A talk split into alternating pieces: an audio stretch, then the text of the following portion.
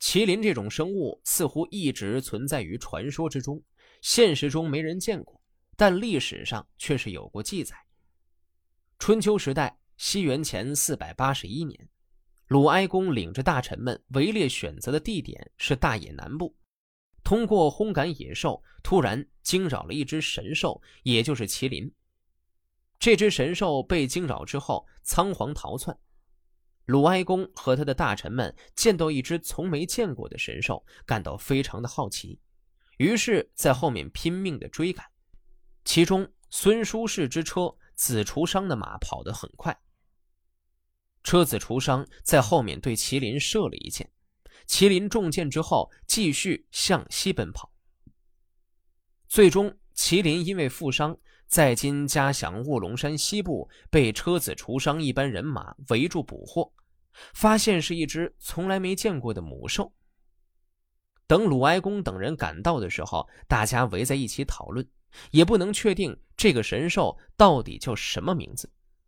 后来请来了大师鉴定，其看到麒麟负伤、惊魂未定的样子，心中万分悲痛。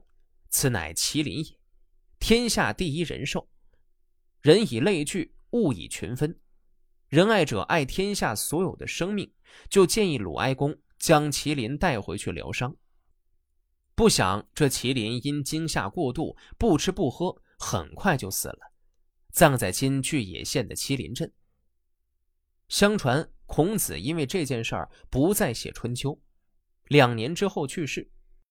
时间回到唐朝，唐元和七年，麒麟出现在东川，韩愈依据孔子与麒麟的典故，写下了这篇文章。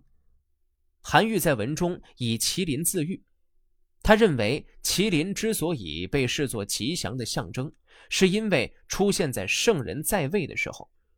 如果他出现的时候没有圣人在位，那么就可以说他是不祥之物，借此抒发自己怀才不遇、生不逢时的感慨。麒麟被看作一种灵异之物是明明白白的，《诗经》中有歌咏，《春秋》里有记载。史传和诸子百家的书里也常常提到它，即使是妇女和孩子都知道麒麟是一种祥瑞之物。然而，麒麟这种动物不养在家里，在天下也不经常出现，它的形状也不容易归类，不像马、牛、狗、猪、豺狼、麋鹿那样，因而即使有麒麟，人们也不可能知道它就是麒麟。长角的，我知道它是牛。长着长长鬃毛的，我知道它是马；狗、猪、豺狼、麋鹿，我知道它们是狗、猪、豺狼、麋鹿。唯独麒麟，不知道它是什么模样。既然不认识，那么说它是个不祥之物，似乎也可以。虽说这样，麒麟出现必定意味着当今在位的帝王是个圣人。麒麟是为圣人而出现，圣人一定认识麒麟，所以麒麟果真是不祥之物。再说，麒麟之所以是麒麟，是因为它的德行灵性，而不是根据它的外貌形状。假如麒麟竟然没等圣人登上帝位就贸然出现，那么有人要说它不祥，自然也是应该的。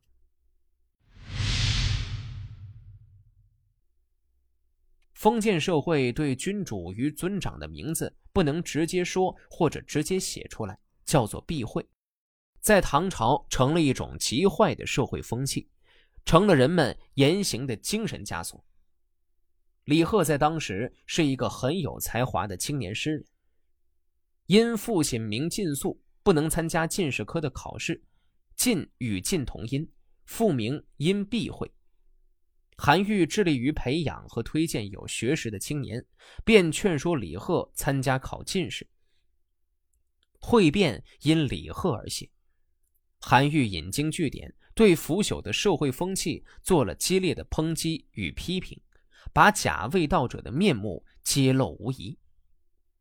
唐宪宗元和二年，李贺十八岁左右，即以诗名远播，本可早登科第，振其家声，但年未弱冠，即遭父丧。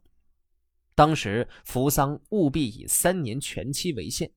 所以，直到元和五年，韩愈才与李贺书，劝其举进士，该年初冬，二十一岁的李贺参加房事主持，韩愈参与组织的河南府试。府试通过之后，年底即赴长安应进士举。这时就有人跳出来说了，说什么李贺的父亲名叫晋肃，这个“晋”字啊和进士的“进”同音，李慧应该避讳，不能参加进士科的考试。这篇文章就是韩愈因为这件事儿写下来的文章。韩愈的文章虽然写得很好，但李贺还是没能参加科考。未能参加进士考试，对李贺的打击甚重。他曾写了不少书愤之词。当年回到昌谷，大约因其为李唐宗室的后裔，又有韩愈为之推奖。元和六年五月，李贺又返回长安，经宗人推荐考核之后，复因得官，任奉礼郎，从九品。从此劳落长安长达三年。为官三年间，李贺亲身经历、耳闻目睹了许多事情，结交了一批志同道合的朋友，对当时的社会状况有了深刻的认知。个人生活虽不如意，却创作了一系列反映现实、鞭挞黑暗的诗篇。他在中唐诗坛乃至整个唐代文坛的杰出地位，应该说主要是这一时期写下的近六十首作品。而奠定的。我给李贺写了一封信，勉励他去考进士。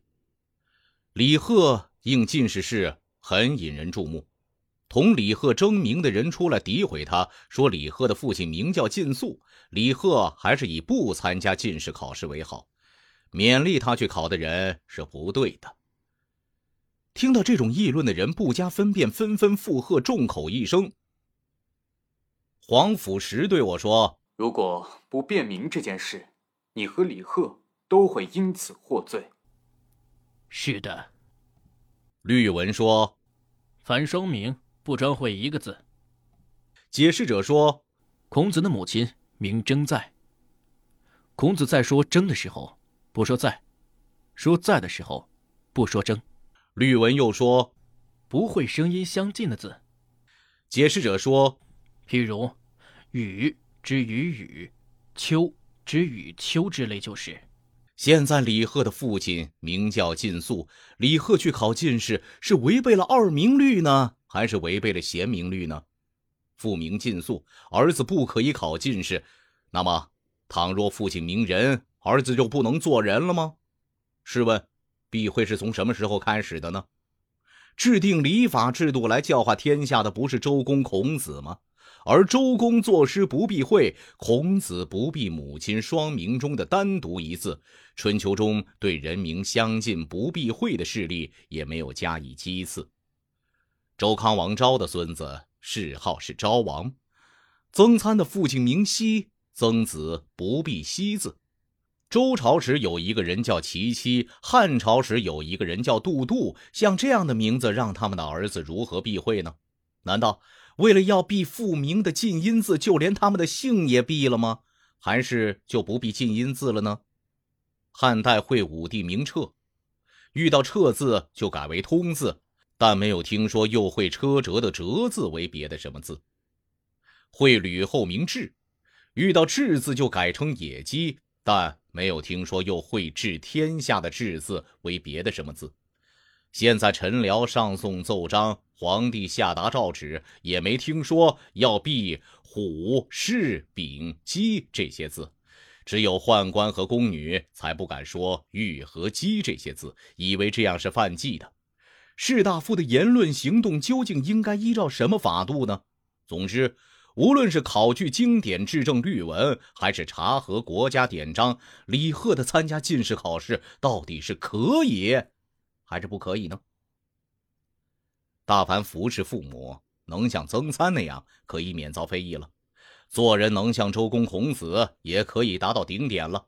而现在的读书人不努力学周公孔子的形式，却要在会亲人的名字上去超越周公孔子，真是太糊涂。